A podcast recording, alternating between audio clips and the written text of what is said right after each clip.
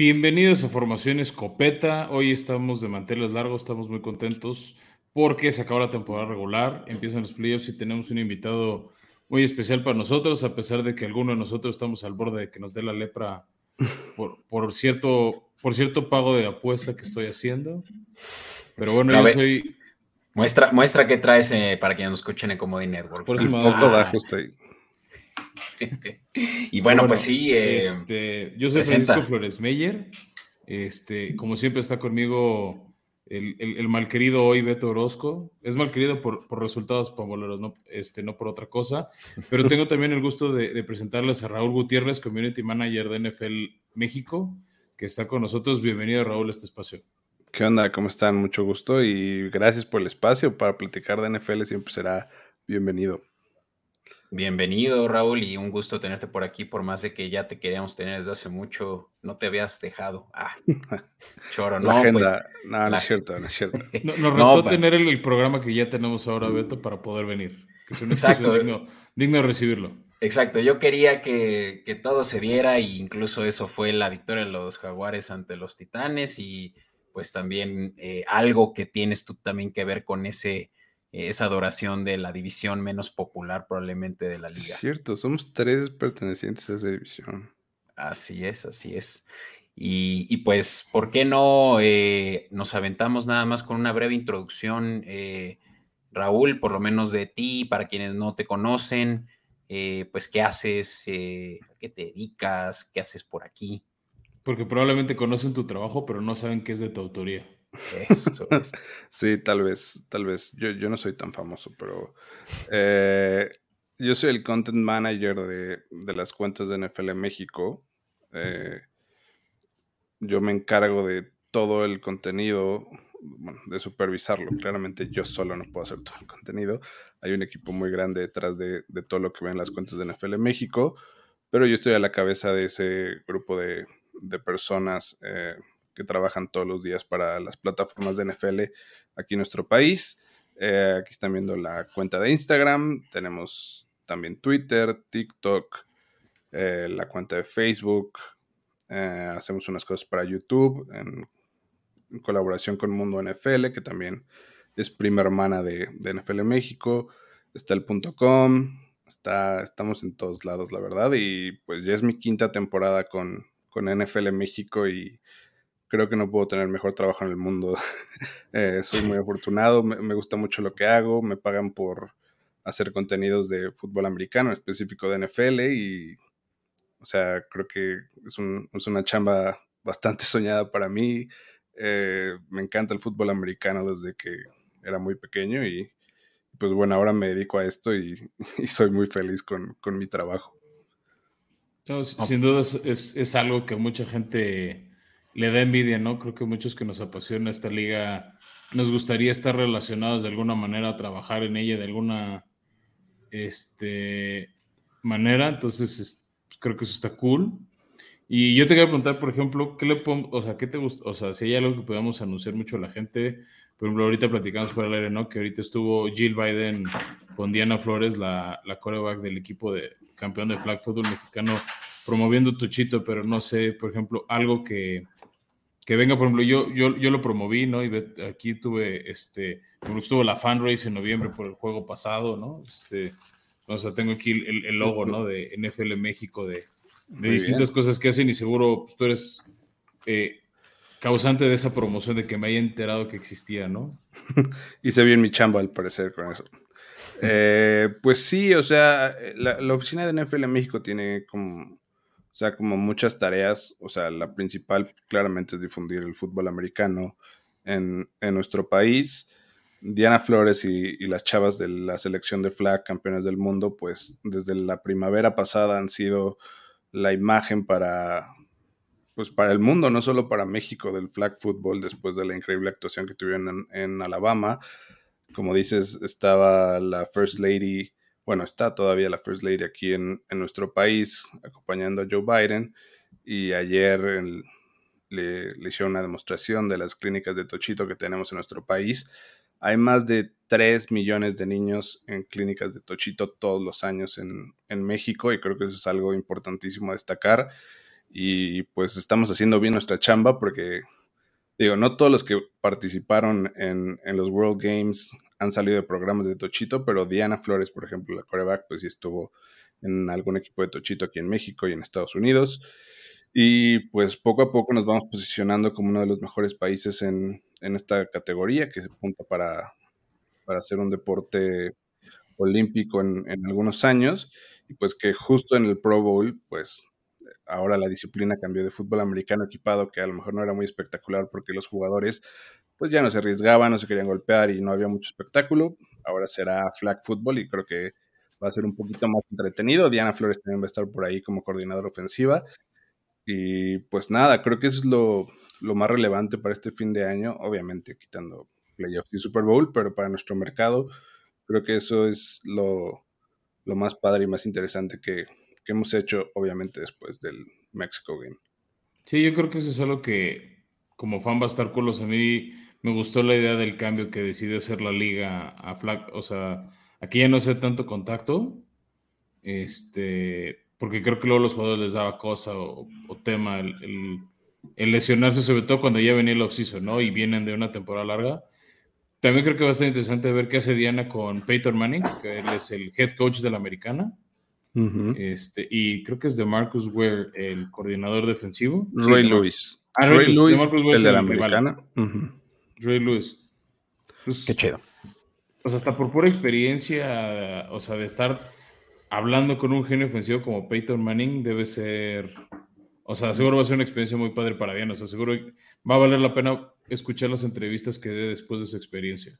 Va a ser una locura. Yo, yo desayuné con Diana la semana pasada y le decía como, pues, ¿qué sientes? O sea, que o sea, vas a, vas a, ser la coordinadora ofensiva de Peyton Manning. O sea, si a mí me dicen eso, yo yéndole a los Colts me desmayo. O sea, pero... no, y no, y no, solo eso, o sea, vas a tener que coordinar ofensivamente Exacto, es como, a Josh Allen o a Patrick a mejor, Mahomes. A lo mejor tú le estás diciendo a Mahomes qué hacer en un campo de juegos. O sea, sabes el poder que vas a tener y, o sea, la oportunidad tan loca y brillante que vas a tener, o sea, en, en un mes. O sea, Uf. para no, mí, sí, para mí, uh, Sí, sí, sí, el exposure, la, la, experiencia, el, o sea, la anécdota, los entrenamientos con ellos, o sea, va a ser una locura. O sea, a mí me emociona mucho por ella y, y por el deporte de nuestro país y que, sea una chava, que sea mexicana, que sea campeona del mundo y que le estén dando como es, este spotlight en los Pro Bowl, en el Pro Bowl, bueno, los Pro Bowl Games ahora se llaman. Eh, creo que va a ser una, una locura. Sí, no, y, y, esto una semana antes del Super Bowl, ¿no? 5 de febrero, eh, a las 2 de la tarde, ¿cierto? Es cuando empieza el flag game. Eh, sí, uh -huh. sí, es, es, es, por ahí la hora, la verdad, ahorita no, no lo tengo tan presente. Sí, pero no la damos. Sí, sí, y, uh -huh. y, y la cobertura va a estar buena, o sea, yo voy a andar por allá en Las Vegas toda esa semana con siendo la sombra de Diana. Y pues ahí todo el contenido que, que vayamos subiendo en NFL México, pues lo, lo, van a poder ver muy de cerca. O sea, mi, mi misión en esta, en esta cobertura es como cubrir la historia de Diana y todo lo que suceda con, con ella en, en el Pro Bowl. Ah, aprovechando que va a estar de cerca, dile que jugada que no puede perder es, en vez de que Josh Allen dé un pase, que, que alimente al tractorcito y ya. Es, ya, es ya que de por sí hay como tres titanes en todo el Pro Bowl mínimo. Que, o sea, porque también creo que eso está divertido. O sea, toda la, o sea, creo que ser entrenador en Pro Bowl, como tienes esta oportunidad, Diana, va a ser divertido porque tienes de quarterbacks a Josh Allen y a Patrick Mahomes, de corredores a Josh Jacobs, este, y a Derek Henry. A la cerrada tienes a un Travis Kelsey, tienes excelentes receptores, o sea, no hay pierde por donde le veas. Pues sí, sí, o sea, de, de, talento, me refiero. Talento, ¿no? talento y para echar al aire. Y, y, me llama la atención la dinámica que van a tener los jugadores que están 100% pues, acostumbrados al contacto, ¿no? O sea, cómo el tractorcito va a explotar esa corrida. Está interesante ver, ¿no? Cómo se, cómo se van a aventar ese, esas jugadas. Yo creo que ese es el verdadero reto. O sea, yo no soy ningún experto en, en flag football, pero pues sí es un deporte similar, pero realmente no, o sea, no es igual y cómo se plantea un juego y cómo se ejecuta una jugada, pues es completamente diferente a cómo se hace en la NFL. Entonces, o sea, obviamente como que las bases los jugadores la tienen, o sea, atrapar un balón, correr, esquivar, brincar, lo que sea, eso, lo tienen. Pero lo curioso va a ser cómo se adaptan a las reglas de flag los jugadores de NFL, que ese es como el verdadero reto que van a tener ellos como pro athletes de, de fútbol americano equipado.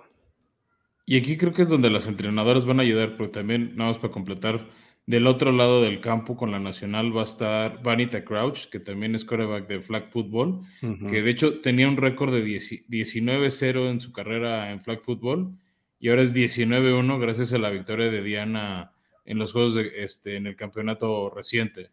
¿No? Y de hecho, si en, la estadística de Vanita Crouch te dicen, ah, no, iba invicto hasta que se topó con el equipo de Diana Flores y perdió.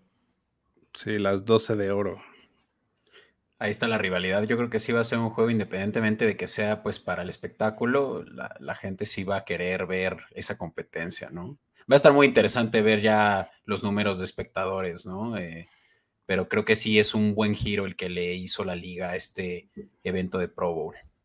Sí, yo creo que va a ser más espectacular. O sea, tampoco estaba muy difícil ser más espectacular de lo que había antes. Eso, eso me pues, motiva. Sí, pero yo creo que los jugadores ya sin ese riesgo de contacto, de aventarte una parte de el off-season lesionado, pues ya le, pueden echar más ganitas. Sí, seguro. Pero entonces, oigan, pues, ¿qué les parece si ahora sí nos aventamos a platicar de qué pasó en la semana 18 y cómo cerramos la temporada regular?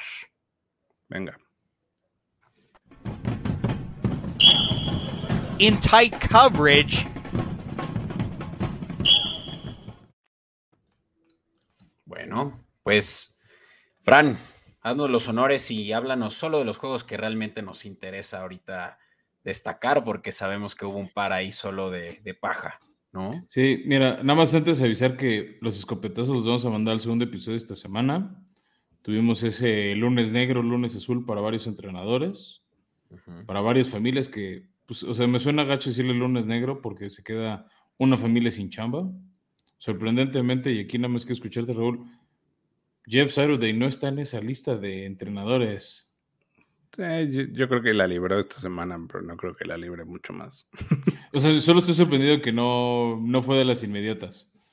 Sí, sí, sí. Fue curioso, pero veremos qué pasa con los Colts. Pero bueno, con, eh. con, esa pequeña nota todos los escuchas, arrancamos con los partidos del sábado. El primero no tenía pues mucho en riesgo. O sea, Kansas City ganando aseguraba siembra uno o un potencial juego en campo neutral de final de conferencia contra Bills o Cincinnati. Y hizo lo que tenía que hacer. Ganaron por ahí, se dieron el lujo de hacer, hacer una formación como carrusel justo antes de ponerse a jugar. O sea, ya no sé si es Andy Reid dándole, burlándose el rival o nada más dejando que su equipo se divierta. Yo creo que los deja divertirse. Sí, ya lo tenían ganado, ya solo estaban realmente festejando, ¿no? junto con su, pues quienes los fueron a ver ahí a, a Line Stadium. Y, sí, como dijiste, la, siembra uno, Fran, pero el juego que más llamó la atención fue justamente el, el Escopeta Bowl, como le llamamos aquí, eh, en donde tus titanes fueron ganando todo el juego, excepto en los últimos dos minutos donde los jaguares dieron la vuelta. Sí, cometieron el pecado capital de cualquier equipo de NFL, que es entregar el balón. Entregar el balón y pick O sea, por eso no, ah, hubo pick six. hubo una intercepción que generó un gol de campo que en ese momento fue 16-13. Mm. Y después una jugada de fumble que yo sigo convencido que no era fumble, que era que el, el movimiento de Josh Dobbs iba hacia adelante y debió haber sido pase incompleto. Al final no lo marcaron los árbitros tuvieron todo un partido para ganarlo. No, me voy a, quejar mucho de una sola jugada, pero sí me llamó la atención que no la revisaron mucho cuando en otros partidos, si ves que los árbitros se pasan horas y horas viendo el video y las tomas y que si vuelve hacia para adelante, que si no, que si le dan manotazos. O sea, nada más me inquietó que, ah, sí, ya, fútbol. Touchdown Jaguares, con eso le dan la vuelta. Que también, siendo sincero como Titán, íbamos a dar pena contra los Chargers en la ronda de comodines.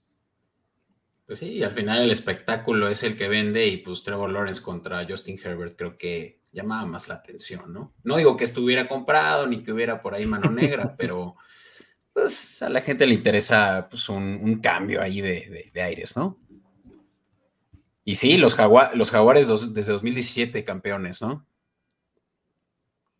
Por primera vez campeones de 2017, no desde 2017 campeones. Mm. Quisieras. Pero ya esto se va a voltear a menos de que Raúl eh, diga lo contrario, porque los potros todavía yo los veo como pues un, dominante en la división, pero pues es realmente de, tiempo atrás ya. Pero pues a ver qué, qué pasa con tus potros. Yo no tengo esperanzas todavía hasta que llegue un coreback eh, medianamente bueno o... Lo único que no quiero son más parches en la posición. O sea, se está rumorando mucho que Derek Carr puede llegar al equipo y nada me molestaría más que llegar a Derek Carr a los Colts porque sería repetir la misma historia que hemos hecho desde que se fue Andrew Locke. Podría llegar a Wilson. Mm, es lo mismo. O sea, son cartuchos quemados, ya vimos lo que traen, ya vimos de qué están hechos y, o sea, la verdad, prefiero que, que se arriesguen y tomen a alguien en el draft, ya tienen la cuarta posición asegurada, entonces seguro, o sea, les cae, les cae Bryce Young o les cae CJ Stroud y ya, o sea, prefiero tratar de desarrollar a un joven talento novato que no hemos visto en NFL, pero que tiene mucho potencial, a tratar de rescatarle la carrera de Caro a alguien más. O a Sam Ellinger. no, no, no, lástima de los fotos porque creo que tienen o tenían hasta antes de este año una de las mejores defensivas de las ligas. Con Frank Reich siempre eran competitivos. Pues mucho tuvo que ver que. Ese carrusel los mató. El carrusel, o sea, que se fueron los coordinadores, o sea, Everflux se fue a Chicago, Siriani se fue a, Filadelfia, y, o sea, desde ahí, pues, como que todo empezó a caerse. Después las lesiones, o sea, Shaq Leonard pues, casi no jugó este año. La línea ofensiva estuvo súper parchada todo este año. Jonathan Taylor se lastimó.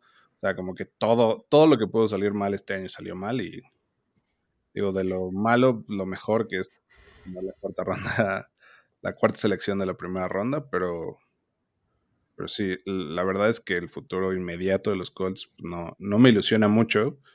O sea, ya estuve en esta posición cuando pasó todo lo de Peyton Manning y, y Andrew Locke fue más rápido, o sea, como que la solución llegó casi en una temporada. Menos una temporada después, exacto. Y pues ahorita, digamos que hasta la temporada de Rivers, que llegaron a playoffs y estuvieron a medio paso de Michael Pittman de eliminar a los Bills en playoffs, eh, creo que no, o sea, no ha pasado nada, nada relevante en, en estas dos temporadas. Sí, sí, sí, fue una, una cadena picada impresionante porque incluso el año pasado fueron el equipo que más eh, jugadores al Pro Bowl tuvieron. Sí, o sea, la temporada pasada con un coreback más capaz, o sea, creo que la historia hubiera sido muy diferente. Todavía recuerdo esas, esas batallas en Vietnam en la última semana contra los Jaguars, Carson Wentz haciendo lo de las suyas. Qué triste. Oye, pues a ver si tu sueño eh, eh, repetido de Bryce Young se hace realidad. Por ahí Pro Football Focus subió ya un, draft, eh, un mock draft, y, mostraron la posibilidad de que haya un intercambio entre los Bears y los Colts y que se lleven en la primera selección a... Sí, creo que la clave de Colts, o sea, para que le caiga uno de esos es que, que del 1 al 3 no cambien o que se enamoren este de algún jugador de otra posición. Bueno, no creo que Houston sea por un coreback.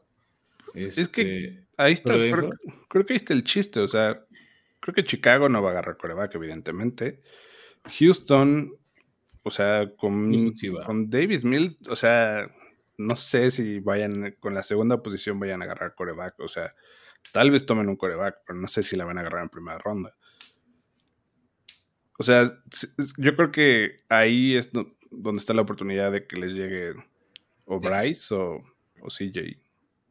Sí, no, o sea, yo lo único que es así como para ustedes, que hasta cierto punto no me conviene, pero pues sería eso, ¿no? Que, que ah. o sea, que justo por no necesitar un coreback, alguien les diga, pues te doy tanto por tu pick y le coman el mando a Colts. ¿Qué ha pasado, no? Pero A mí algo me dice que los dos que mencionaste, Raúl, eh, Stroud y Young, van a terminar en la sur de la FC.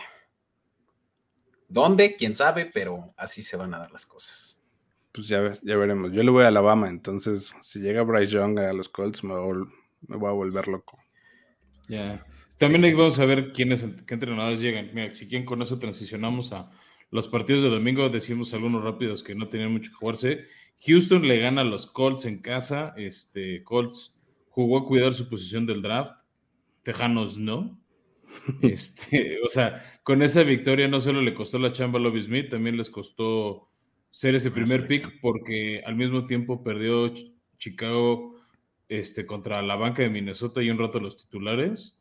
Y Chicago va a tener por primera vez desde como 1947 el primer pick del draft. Ah, qué loco. Y esto es un déjà vu de cuando los Jets se dejaron pasar a los Jaguares para tomar la selección de Trevor, de quién sería Trevor Lawrence, ¿no? Me suena similar. Es lo que todo el mundo está criticándole a, a Houston, de a ver si no te pasa el efecto Zach Wilson. y pues hablando de Zach Wilson, ¿no? Que eh, los Jets, pues no, no dieron mucha batalla, pero tampoco del otro lado los Dolphins en un juego sin touchdowns y que al final resultó ser un score. Ah, no, no, no es scorigami, por ahí ya recordé que hubo ya este 11-6. Hubo 11-6, pero una, o sea, no había habido ese scorigami en temporada regular, pero no se había, se había dado eso en una final de conferencia de la Nacional. Correcto, pero bueno, finalmente este gane de los Dolphins y que al mismo tiempo en paralelo estaba sucediendo el juego en Foxboro entre los Bills. No es cierto, eh, perdón, este fue en, Buffalo, ¿cierto? Sí. En Orchard Park. En Buffalo se dio la victoria de, los Bills, eh, pues hizo que los Dolphins pasaran, ¿no? Con esta victoria ante los Jets. Así que Dolphins hizo lo que le tocaba, ¿no? Sí, aunque llega, apenas, pero llegan todos dolidos, ¿no? O sea, ya eh, Así como están, así como están, no creo que le sean reto para los Bills. Sí. No, los delfines están hincándose a todas las vírgenes, santos y deidades que hay en la tierra para que tú libre el protocolo de conmoción o no van a dar pelea. Que yo, nada más por especular, supongo que no va a pasar, ¿eh? Porque ya sería la tercera, eh, esta fue la tercera conmoción que tuvo en la temporada y realmente es que su carrera está pendiendo de un hilo con la situación que trae ahorita. No, olvídate su carrera, su vida, pero bueno, o sea, también por nivel competitivo van a buscar ganar, entonces, pues eh, es lo que hay. De todos modos, quien hubiera llegado a séptima siembra, Pats, Miami o Pittsburgh, iba a dar pena. Y hablemos de Pittsburgh, ¿no? Que con todo y que ganó, no les fue suficiente por esa victoria de último momento de Miami. Lástima, porque pues ellos sí se vio que hicieron un esfuerzo al final de la temporada. La verdad es que Pickett se ve como un coreback decente. Eh, yo lo puedo comparar mucho con Mac Jones e incluso separarse de él ya a partir del siguiente año. Y, pues tuvieron una victoria contundente dobleteando la, puntuación de los eh, Browns y obviamente que cubriendo la línea, ¿no? Creo que los Steelers fue el equipo que mejor estaba jugando, por de los que mejor estaban jugando en la segunda mitad de temporada. O sea, ganaron seis de los últimos siete. La defensiva no permitió más de 17 puntos en promedio en las últimas siete semanas. Y, o sea, la, o sea, la defensiva ya parando el juego terrestre fue otra con TJ Watt de regreso después del bye. Eh, Najee Harris tuvo una segunda mitad de temporada muy buena y, y, lo de Pickett que dices, o sea, Pickett tuvo una intercepción en los últimos siete juegos nada más, o sea, el, o sea, el cómo maduró en esta temporada ya para el final, creo que habla muy bien de Pittsburgh y, y pues sí, o sea, los fans de Pittsburgh son bastante fuertes y críticos con su equipo, pero, o sea, yo si fuera un fan de Pittsburgh estaría súper emocionado por el futuro que, tiene la franquicia, o sea, con Pickett, con, con Pickens, que también está en un nivel increíble. Es que es algo que está cañón, o sea, hablábamos ahorita de la transición de corebacks, de cómo desde Andrew Locke, por ejemplo, los Colts llevan 4 o 5 años rotando, buscando un buen coreback franquicia, los Jets llevan desde Joe Namath buscando un coreback franquicia, y Pittsburgh se les va a un salón de la fama como Big Ben, que les llevó a dos campeonatos, a, otro Super Bowl más, eran constantemente en postemporada, se va y el año que, y al año siente que se va, llega Kenny Pickett y araña en lugar de playoffs y ya, ya tienen al sustituto listo para hacer su carrera de franquicia los próximos 10, 15 años, ¿no? Sí, no firmaría 10, 15 años, pero por lo menos a, corto plazo. Por lo menos 5, sí. O sea, lo que dura el contrato novato. Sí, sí. Sí, no, les ha, les ha, ido bien, sobre todo yo creo que lo que ellos tienen son buenos scouts, ¿no? O sea, han hecho un trabajo excepcional, sobre todo en la búsqueda de armas ofensivas para Big Ben, ahora eh, Pickett, y, me, parece que eso es buena gestión, ¿no? Buen, buena dirección a nivel scouting. Sí, y bueno, si quieres, Beto, ya nada más para cerrar rápido los de mediodía, Bengals de gana Baltimore, no tenían mucho que jugar, tal vez evitar decidir la localidad del partido de comodines en un volado. También Baltimore mandó a su tercer coreback, o sea, Baltimore le tenía sin cuidado el partido. Bengals pues querían sacudirse distraerse todo lo que pasó con Damar Hamlin. Creo que lo lograron. Y el juego bueno ya se viene el siguiente fin. También al mediodía Carolina le ganó a Santos 17, partido pues, sin gracias, sin sentido. Este, lo único que sirvió es que Santos bajara dos posiciones en el draft. Bajó de la 12 a la 10, entonces, pues eso, por eso no ayuda. Excepto, eso no ayuda. que ellos, ellos no tienen la selección, la tiene Philly. Así que más bien fue bueno para ellos, para Filadelfia. Sí, o sea, lo que me refiero, o sea, pero fue lo que lograron con esa rota. Mm. Y del otro, y al mismo tiempo en Atlanta, la banca de Tampa Bay pierde y se firma la primera temporada perdedora de Tom Brady en su carrera. Tómala. Y sí estaba enojado Brady, estaba ardido de que firmaron un 8-9 los Bucaneros. Pero en playoffs. Pero eso sí, están en playoffs y a ver cómo, bueno, ya justamente hablaremos muy breve de, de los escenarios de la, del Super Wild Card Weekend, pero híjole, sí, los Tampa Bay Buccaneers se ven pues como la peor siembra, incluso overall, ¿eh? Puede ser. Yo creo que sí. Sí, son la más desmotivante. Pero bueno, no sé, Minnesota también podría. Mm, mira, ese, ese juego me, emociona más, pero bueno, ya, ya ahorita les platicamos de eso. Pero bueno, otro. Cerramos con los juegos irrelevantes. Eh, Justin Herbert, que al final se jugó, perdió contra Denver. Russell Wilson por fin logró tener más pases de touchdown que Baños en su casa. Este, para los que estaban al pendiente estadístico, tiene 12 baños y acabó con 16 touchdowns en la temporada. O sea, apenas si la libró, pero, pero sí la libró. Chale, no, es que sí, también. Eh, por ahí vi que hasta Hackett lo pueden aceptar de vuelta en Green Bay. Eh, híjole, ese cuate pobre, pero no, no, tiene, yo creo que ahorita un gramo de vergüenza con, con, cómo les fue a la franquicia. Pues definitivamente creo que más desmotivante la, el equipo más desmotivante de toda la liga, ¿no? es que hay entrenadores que sirven de, head coach, pero no de coordinadores, y hay coordinadores que no sirven de head coaches. Sí, definitivamente. Para mí Dan Quinn es uno de esos. Es un gran coordinador. Y hablando de Dan Quinn, creo que los Broncos están ahorita también viendo el, el CV de Dan Quinn. Pero pues sí, esos Broncos no, no sé qué vayan a hacer y y a ver si no nos sorprenden trayendo a un Sean Payton próxima temporada. Podría ser. Y, ahorita que seas Dan Quinn, pues si quieres hablamos de su defensiva, que se comió 26 puntos de Sam Howell en los Commanders. Dallas sí arrancó con equipo titular y otra vez muchos errores de, la ofensiva. Ahorita que decías, pues Tampa está en playoffs, pero igual y sale Dallas con los errores que ha tenido las intercepciones. O sea, de hecho hay un meme, ¿no? De, de Dak Prescott de, ah, llevo tres jugadas buenas, necesito ser interceptado. Entonces, este... Pues es que lleva, creo que una, una intercepción por lo menos en cada juego de los, últimos, de los últimos dos meses, ¿no? Sí, contra Titanes, por ejemplo, que fue el último juego por la noche, lanzó dos. ¿no? Pero, o sea, ahorita lo que preocupa a la ofensiva de Dallas es eso. Son esos errores porque volvemos a lo mismo, Beto. Es pecado capital y más en postemporada, un intercambio de balón. Sí, sí. Y Dak hace varios intercambios de balón. Y donde su defensiva no logre uno del otro lado, pues. O sea, Tom Brady los puede matar con una que le des. Sí, esa puede ser la diferencia. Pero bueno, Dallas no tenía mucho que jugar porque del otro lado Filadelfia con Jalen Hurts, aunque les costó trabajo, lograron ganarle a la banca de los Giants y ya por fin, después de tres, en el tercer intento fue la vencida para asegurar la siembra número uno a la nacional, descansar la ronda de comodines. Gigantes ya sabía que estaba amarrado en el lugar número 6.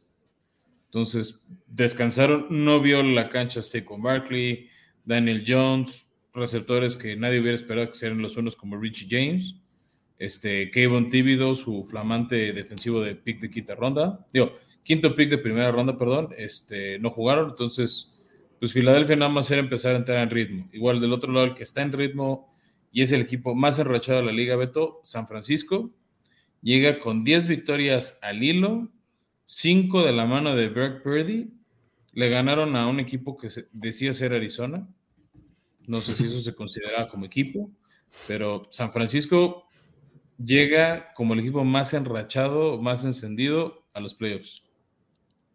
Sí, no, traen, traen muchísimo favoritismo del lado de la NFC por obvias razones. Y, pues yo creo que hasta nos preguntamos si, si pueden ser más, más, competentes que el primer sembrado, los, los Eagles, ¿no? Eh, y Brock Purdy, sneaky, pero ahí está también dentro de la conversación de ofensivo novato del año. Sí, a mí me gusta mucho lo que ha hecho Purdy con, con, los 49ers. O sea, en general la ofensiva de los 49ers se, me hace las más completas, si no es que la más completa de la NFL. Tal vez no es, o sea, o sea, creo que en nombres es pesadísima. O sea, Divo Samuel, eh, Brandon Ayuk, George Kittle, McCaffrey. Eh, o sea, suena raro, pero... no, ¿cómo se llama el receptor que quiere El corredor que quiere hacer. Creo que es Wilson, ¿no? Wilson, el que está en Miami. O sea, suena raro, pero el eslabón débil es, es Purdy o es el coreback. Pero pues Purdy está dándonos partidados. Entonces, así que digas eslabón débil, pues no hay dentro de la ofensiva. Y la defensiva de calle es la mejor defensiva que hay en toda la NFL en este momento. Bueno, lo fue todo el año y en este momento siguen súper enrachados. Y yo creo que es, por, o sea, para mí son los favoritos para llevarse todo todo este año. Sí, vamos a coincidir ahorita que platiquemos de quiénes son nuestros gallos, pero sí, eh, 49 es de temerse. Shanahan, Shanahan es un maldito genio. O sea, yo disfruto mucho ver los juegos de 49ers por todo lo que hace Shanahan. es, un obsesivo del juego, pero obsesivo divertido. Sí, sí, lo disfruta y, y se ve que estudia como loco y o sea, conoce las debilidades y de, sus contrarios. A su equipo lo tiene como súper cobijado. O sea, todos en, el sideline se ven contentos, se ven animados. Y aunque Shanahan se ve como alguien como, o sea, cuando está en el juego está como siempre muy serio y muy reservado. O sea, como que hay un mucho, mucha camaradería entre ellos. lo veo y como que me dan ganas de ir a los 49ers. Ah, qué padre, se ve que lo disfrutan mucho todos. O sea, imaginarme ese equipo, o sea, el que está ahorita con McDaniel, que ya están los Dolphins, pero con McDaniel dentro de ese staff, o sea, era como, sería como una locura. Si, si por si están fuertes con McDaniel, sería una pasadez. No, que de hecho está interesante que él no se ha visto todavía tan afectado por la pérdida de coordinadores, ¿no? McDaniel se le fue a Miami, este, y, y, Robert Sala ya se le ha ido a los Jets hace dos años. Sí, ahí se ve una buena no gestión. Tanto ritmo. No, de hecho parece hasta que ganó. parece que, ganó ritmo. O sea, es una locura. Oye, Raúl, y, tal vez ahí te agarro en curva, pero alguna anécdota que tengas del juego que sucedió hace mes, dos meses eh, aquí en, en, la Ciudad de México. Eh, anécdota. Pues bueno, al final del juego como fue un día antes del partido inaugural del Mundial, bueno, no inaugural, pero para la selección mexicana del Mundial, eh, le pedimos a la Federación Mexicana que nos dejara unas playeras que dijeran NFL México 2022. Y acabando el juego, me metí con MJ Acosta al, a los lockers de los 49ers y le dimos una playera a Fred Warner de la selección mexicana y a Jimmy G Igual después de la conferencia de prensa le tomamos foto, la subimos a redes. La foto de Jimmy G con la playa de la selección mexicana tuvo más de un millón de likes en nuestra cuenta. El, el reel que subimos explotó en todos lados, fue, una locura y estuvo muy padre porque, o sea, ese video lo grabé yo con mi celular y lo tengo aquí en mi teléfono y, hicimos colaboraciones con NFL, con los 49ers y pues todo salió como de una idea súper básica de, pues tómale una foto a Jimmy G con la playera de México y, y fue de los mejores contenidos de toda la semana del, del Juego de México. Sí, no me imagino lo, rápido que se volvió tendencia. Qué chido. Son cosas muy básicas. ¿eh? A veces la, gente cree que los contenidos que, mejor les va son así súper planeados y estratégicos. No, son los orgánicos los que salen solos, ¿no? Estos son los que, los que de verdad pegan y levantan las cuentas. Sin, chido. Sin duda. Este es un tip gratis para todos aquellos interesados. Y bueno, Beto, si quieres ya para cerrar, nos falta hablar del séptimo sembrado a la Nacional. Eh, aquí había tres opciones y la primera dependía de qué pasara en, este, en el Lumen Field en Seattle, donde los Rams intentaron dar pelea. No, hay Sean McVay, de hecho, ya está, se está cuestionando si regresa o no como entrenador. Fue un año difícil para él después de que lleva como siete años seguidos perdiendo entrenadores, todas las lesiones que sufrió. Este, y había casi ganado en tiempo regular Seattle, pero le dieron justo el poste eh, al final del partido. O sea, el, intento de gol de campo del gane, le dieron el poste, se va a tiempo extra el partido. Primera ofensiva de Seattle fracasan, tres y fuera. Entregan el balón a los Rams y Baker hizo un Baker Mayfield y lanzó un, un preciso pase profundo directo a las manos de Quadrant Dix, el defensivo de Seattle que acomodó el gol de campo del Gane y ya con eso Seattle le eliminaba a Detroit y metía presión al Sunday Night donde de ganar Detroit, Seattle quedaba dentro, si ganaba Green Bay, este, Green Bay era el calificado y si alguien se lo perdió, el partido por la noche, Detroit dominó a placer a Green Bay, muchos errores de Aaron Rodgers, algunos se los perdonaron castigos tontos de los Leones, pero los Leones salieron con actitud ganadora, son de me hubiera gustado más ver a Detroit como séptima siembra, aunque creo que no les hubiera bien contra San Francisco, pero por esa lucha, esa garra, este, e, este equipo de Hard Knocks que se ganó los corazones de la gente, eh, me hubiera encantado verlo en playoffs. Sí, sí fue una batalla de trincheras y sobre todo pues que se quitaron ya todas las malas chacras que traían de un rival dominante de tantos años, ¿no? O sea, los Lions sabían porque pues eh, no tenían ya el pase con la victoria de Seahawks, pero sabían que este era su último juego y por lo tanto lo darían todo, ¿no? Eh, y así fue, y, claro que sí dominó, y pues vimos eh, al final del juego a Rogers negando entregar la jersey que, le pedía eh, el receptor de los Lions, porque decía que quería quedarse con ella, eso alude a que probablemente ya se la queda como su última jersey, y pues ya ahí hasta la toma de, entrando al locker room eh, en compañía de Cobb, su, cuate de, tantos años, ¿no? Y pues nos hace pensar, ¿no? Si es la última vez que vamos a ver a Rogers salir eh, eh, o entrar al, túnel de, de, los vestidores de, su estadio, ¿no? Y pues, no sé, Raúl, ¿qué te pareció el Sunday Night y esta que es eh, la incógnita del momento? Pues me gustó, o sea, creo que los Packers, a pesar de que todavía tienen oportunidad de, entrar a playoffs, pues no eran los Packers que estábamos acostumbrados a ver en, en temporadas pasadas, dominantes, con un Rogers confiado, disfrutando el juego, o sea, este año yo vi a Rogers pues sufriendo más que disfrutando. Eh, le costó mucho trabajo pues, pues adaptarse a, sus nuevos compañeros, a la ofensiva. O sea, no, se veía fuera de forma, pero se veía como fuera de ritmo, o por lo menos no como el Rogers que pues solíamos ver hace un par de años atrás. Y pues me gustó, como dices, los Lions me cayeron bien con todo el, hype que se hizo con, con, Hard Knocks.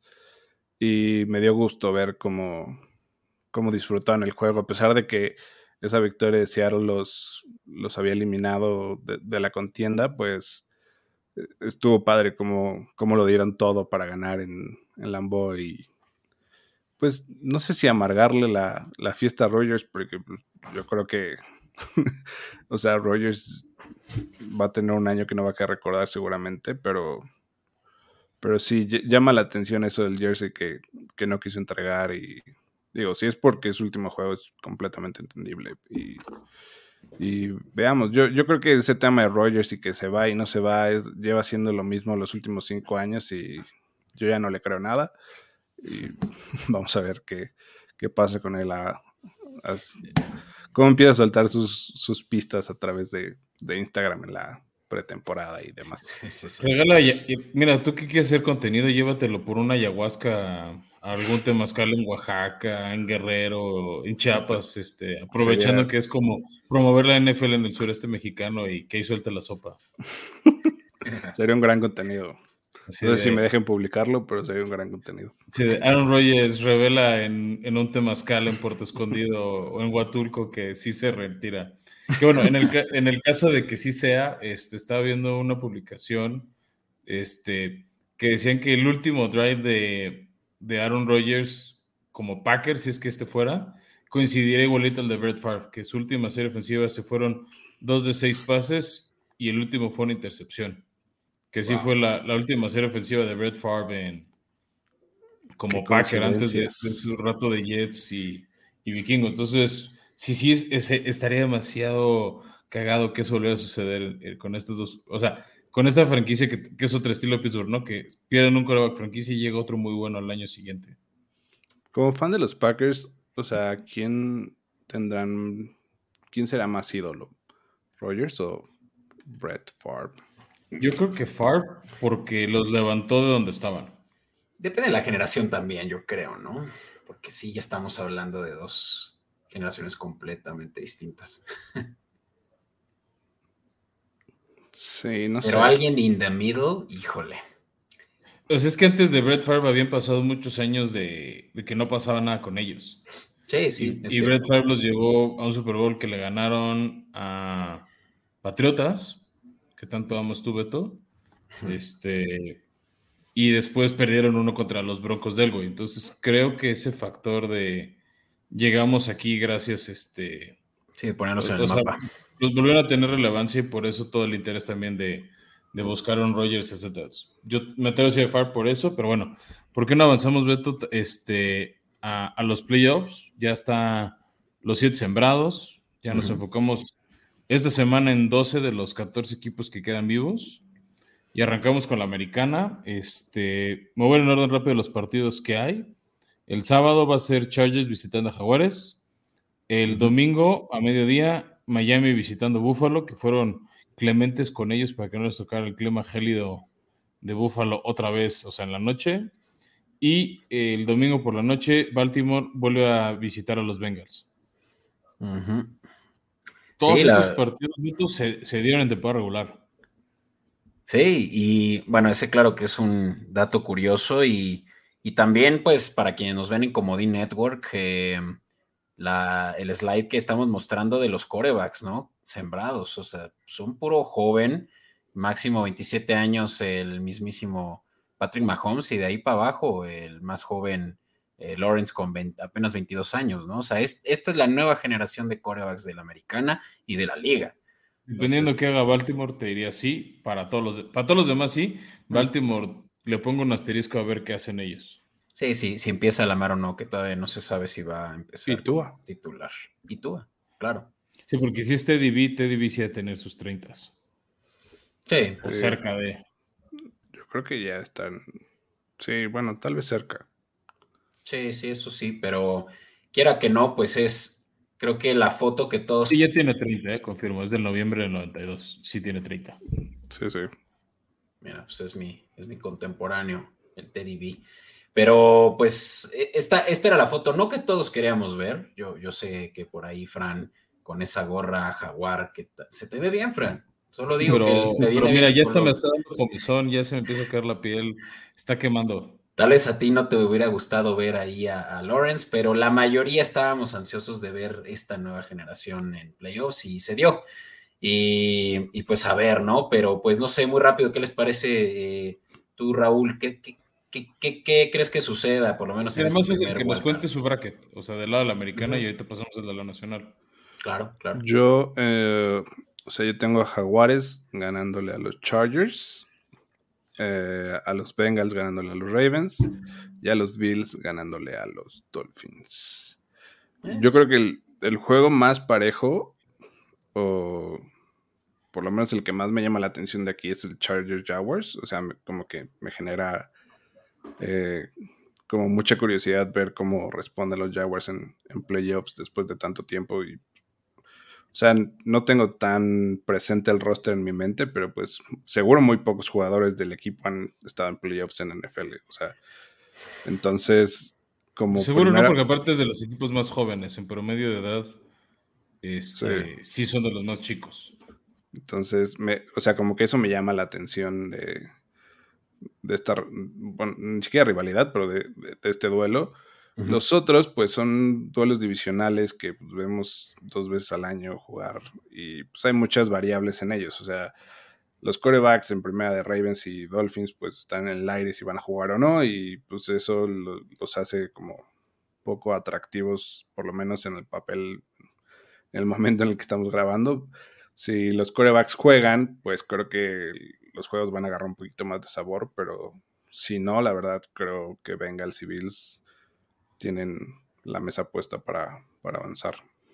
Sí, tanto así que en las casas de apuestas están hasta por arriba de un touchdown en estos dos juegos eh, como favoritos los Bengals y los Bills, así que creo que sí, sí la traen eh, muy clara y sobre todo jugando en casa. y, y, por la otra, Beto, está tan cerrado el de Los Ángeles contra Jacksonville que está por un punto de acuerdo a la gente del desierto. Sí, es un pick'em. yo, yo comparto los dos juegos del domingo, la, perspectiva de, Raúl. Yo sí creo que Chargers le va a ganar la partida de Jaguares por un gol de campo. O sea, creo que va a ser un partido súper apretado, súper cardíaco. Este, y creo que vamos a tener Chiefs Bills de final de conferencia. Y con el factor Damar, yo creo que Bills repite el Super Bowl después de más de 30 años. Pues mira, Chiefs Bills creo que es el, partido que todos queremos volver a ver, ¿no? Después de la ronda divisional en donde pues fue uno de los mejores juegos que yo recuerdo haber visto. Em, obviamente que aquí, independientemente de que si es Chargers o es Jaguars, yo también coincido, Frank, que me parece que los Chiefs la tienen muy fácil eh, compitiendo contra cualquiera de estos dos. Pero yo te voy a decir aquí la única diferencia que tengo, a ver si Raúl coincide conmigo, en que Bengals va a ser el que va aquí a dominar a unos Bills que van a llegar seguramente favoritos. No sé, mm. traigo muy buenas expectativas de los Bills, de los Bengals, perdón. En mi bracket sí puse a los Bills, la neta. O sea, de hecho puse a Bills ganando la, la conferencia. Órale. Sí. Raúl y yo estamos parejos. Es que el factor Damar Beto va a estar muy cañón motivante para los Bills. Creo que eso, o sea, creo que eso puede ayudar, por raro que suene. Y no sé, o sea, siento que, que los Bills han tenido en los últimos tres años probablemente, por lo menos en los últimos dos, como, como que se sentía que era su año y siempre había algo que los frenaba como como de tope. Y, este año justo que no se siente que sean ellos como, por lo menos ya no ahorita, al principio de la temporada a lo mejor, pero ya ahorita como que no se siente que los Bills sean lo, fuerte y dominante que, fueron en años anteriores entrando a los playoffs. Creo que eso también les puede quitar como algo de presión y, y, ver cómo, cómo se dan las cosas. Sí, ahí, ahí la duda tal vez de Bills para llegar lejos es pues justo el hueco de Damar, porque él ya cubría a Micah Hyde, entonces la posición de safety del lado de Bills va a quedar débil, pero por el otro lado, como decías, Chiefs no tiene buenos equipos especiales, o sea, todo el año Chiefs ha sufrido, por ejemplo, con equipos especiales, entonces, un gol de campo fallado, una patada bloqueada, un despeje, o sea, por fin la defensiva frena, despejan y la suelta el de Chiefs puede ser la clave para la caída del equipo de Patrick Mahomes. Y de Bengals, sigo teniendo mis dudas con su línea ofensiva y.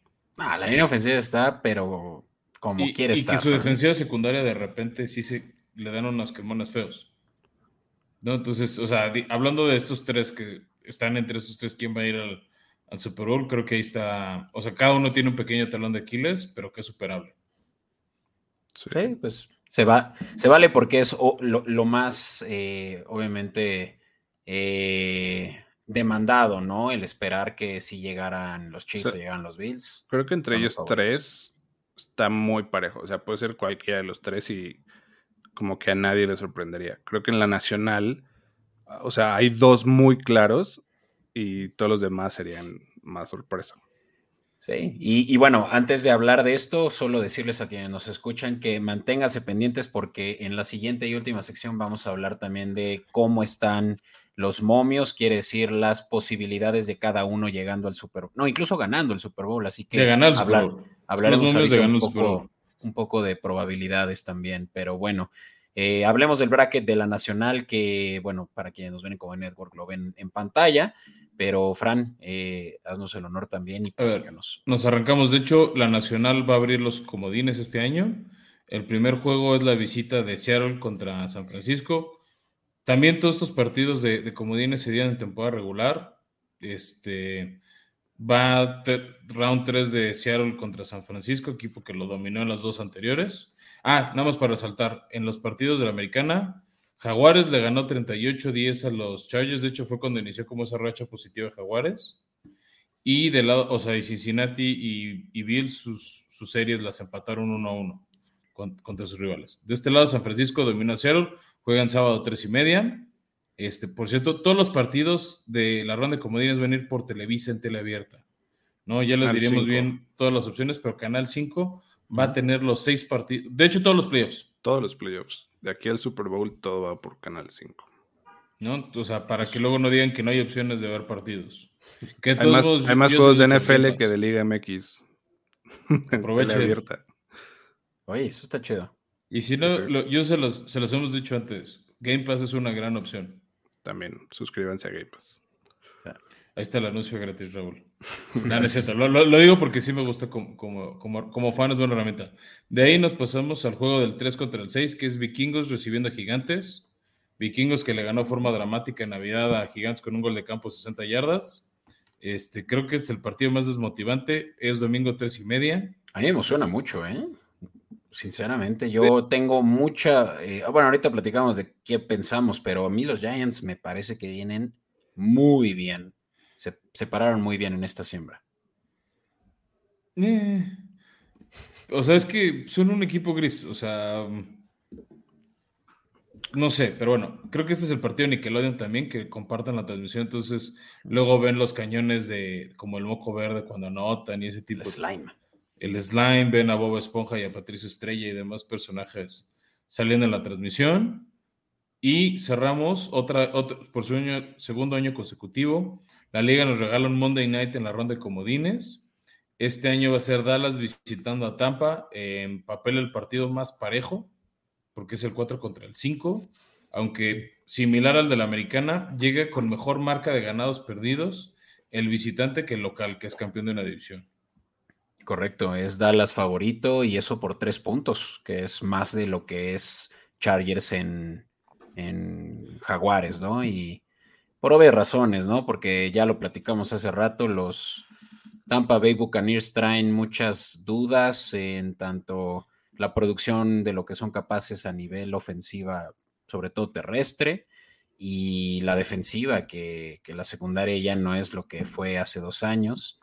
Eh, y ya ni se diga la línea ofensiva. Creo que Brady realmente es que ya está cuidándose eh, de, una lesión grave y, y pues creo que la defensiva de, Dallas va a dominar, ¿no? Pues eso es lo que esperan sus fans, porque Dallas tiene más de 30 años sin ganar un partido de visitante en playoffs. Pues viene ese reto mayúsculo para los vaqueros.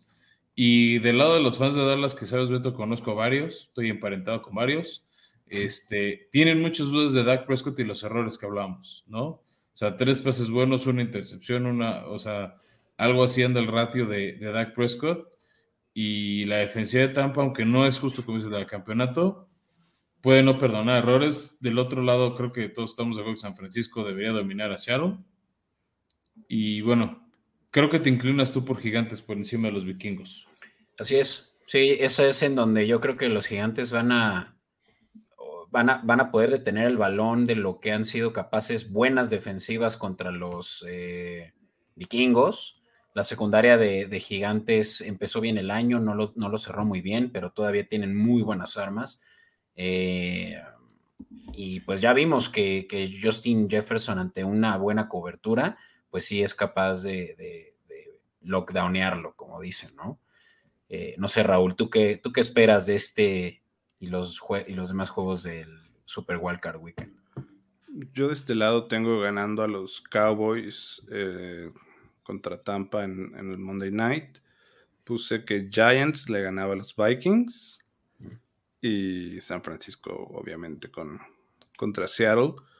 Eh, no sé, siento que, los Vikings igual es un equipo muy gitano que tiene que cuando está arriba está súper arriba y cuando está, o sea, no hay un punto medio, cuando está abajo está por, los suelos. Y, los Giants los veo un poquito más equilibrados, me gusta mucho lo que ha hecho Dable con, con el equipo. Eh, tampoco los veo más allá después de esta ronda. O sea, creo que cuando se topen con Filadelfia, ahí va a terminar todo, pero, pero me gusta como para que le ganen a, los Vikings este fin de semana. Y después, si los Cowboys ganan contra Tampa y los Giants ganan contra Vikings, pues va a ser Cowboys 49ers. Y la neta, ahí no, o sea, no, no veo quién le pueda ganar a 49ers overall. O sea, ni siquiera o sea, yo, tengo a los 49ers ganándolo todo y creo que un Super Bowl adelantado, digo, es imposible que sea el Super Bowl, pero, o sea, la final de la NFC, si es 49ers Eagles, creo que va a ser un tirazo así loco. O sea, tal vez hasta más emocionante que el Super Bowl, no sé. O sea, me emociona mucho pensar que puede darse el Eagles 49ers en la final de conferencia. Yo comparto que esa va a ser la predicción. Yo más bien veo los caminos diferentes. O sea, creo que Minnesota sí le va a ganar a Gigantes en tiempo extra, de hecho. Qué específico. Es, que de repente le intentamos hacer eso. Estamos buscando los patrocinios. Muy bien. Este. Pero, o sea, creo que va a ser otra vez un juego de un gol de campo. Como vimos hace un par de semanas, este, San Francisco de todos modos va a atrapar a los vikingos. Y Dallas creo que va a salir cojeando de Tampa Bay. Y creo que ahora sí vamos a poder ver un buen duelo Dallas contra Filadelfia, porque las dos veces que los vimos en temporada regular, uno de los dos equipos llevaba su coreback suplente. Y creo que, como dices, Filadelfia es buen equipo, lo ha sido todo el año. Le van a Dallas, pero creo que va a perder contra San Francisco la, la final de conferencia y va a llegar el morbo de que tenemos un coreback novato en el Super Bowl porque nunca ha sucedido hasta el día de hoy. Este, que un coreback en, su año de novato llegue al Super Bowl. Creo que Brock Purdy va a ser el primero, pero va a perder contra los Bills en Glendale, Arizona. Ahí está, mm, mi bracket completo, Pues sí, es, es que Bills y 49ers creo que es eh, lo más eh, solicitado también, ¿no? Lo que la gente más. Bills tampoco sería mal juego, ¿eh? Tampoco, y, y eso ni siquiera sería primer sembrado contra primer sembrado. Qué dato curioso, ¿no? Eh, uno contra dos. Uno contra dos, claro. Y... Técnicamente porque Bills no quedó. La última vez que se dio esto como dato curioso, eh, que un primer sembrado ganara el Super Bowl fue Filadelfia en el Super Bowl 52, hace tres, tres años, ¿no? Entonces, no es muy común y justamente esa, ese descanso que van a tener ahora los Chiefs y los eh, Eagles a veces es contraproducente, ¿no? Como que llegan ahí medio fríos. Eh. yo sí creo también que Eagles,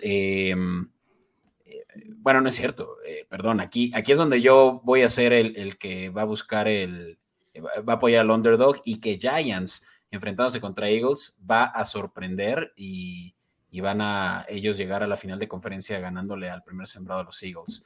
Y que es ese duelo entre 49ers y Giants donde ya los 49ers eh, pues eh, sacan toda la casta.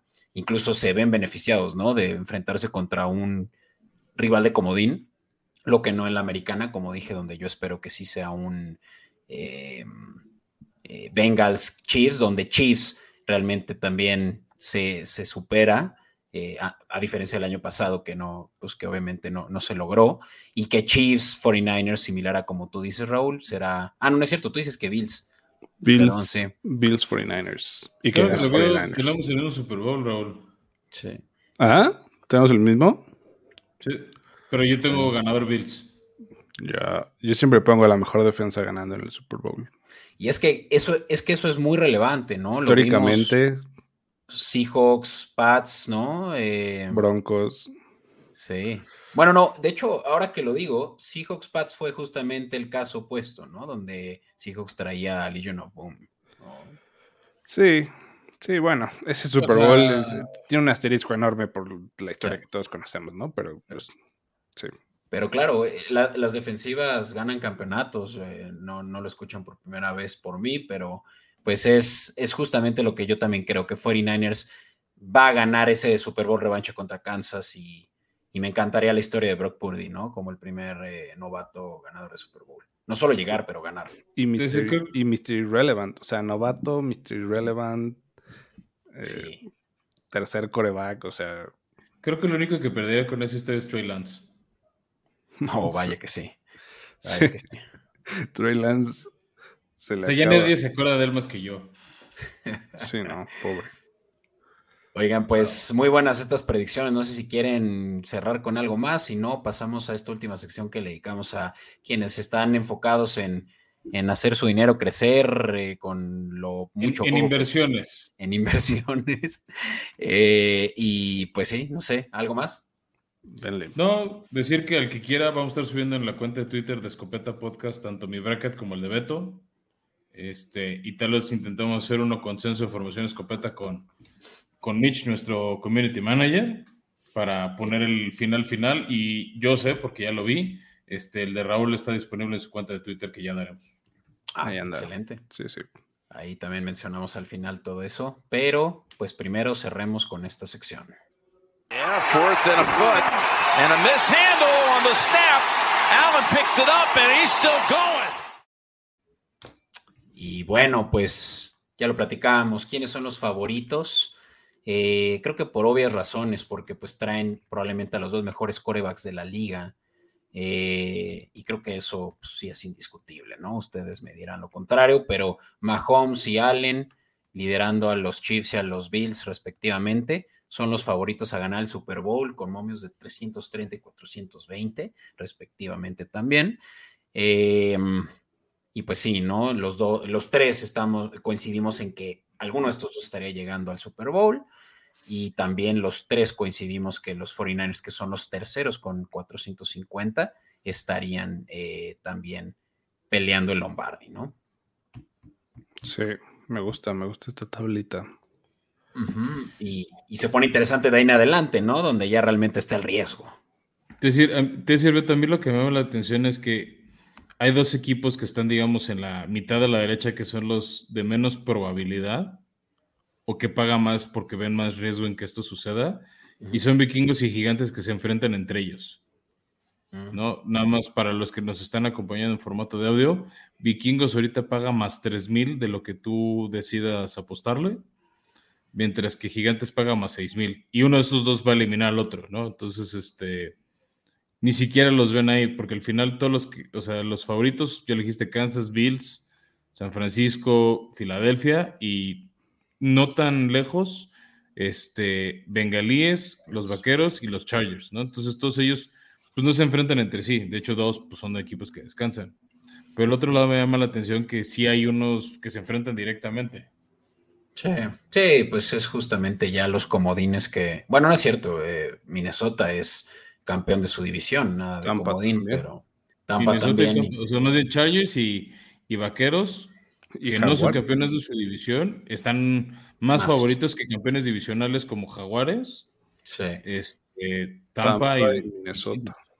Sí, y, creo que la retórica sería muy distinta para el caso de Ravens, eh, que está en 3.500, y Miami, que es 6.000 y es junto con Giants el menos probable según las casas de apuestas.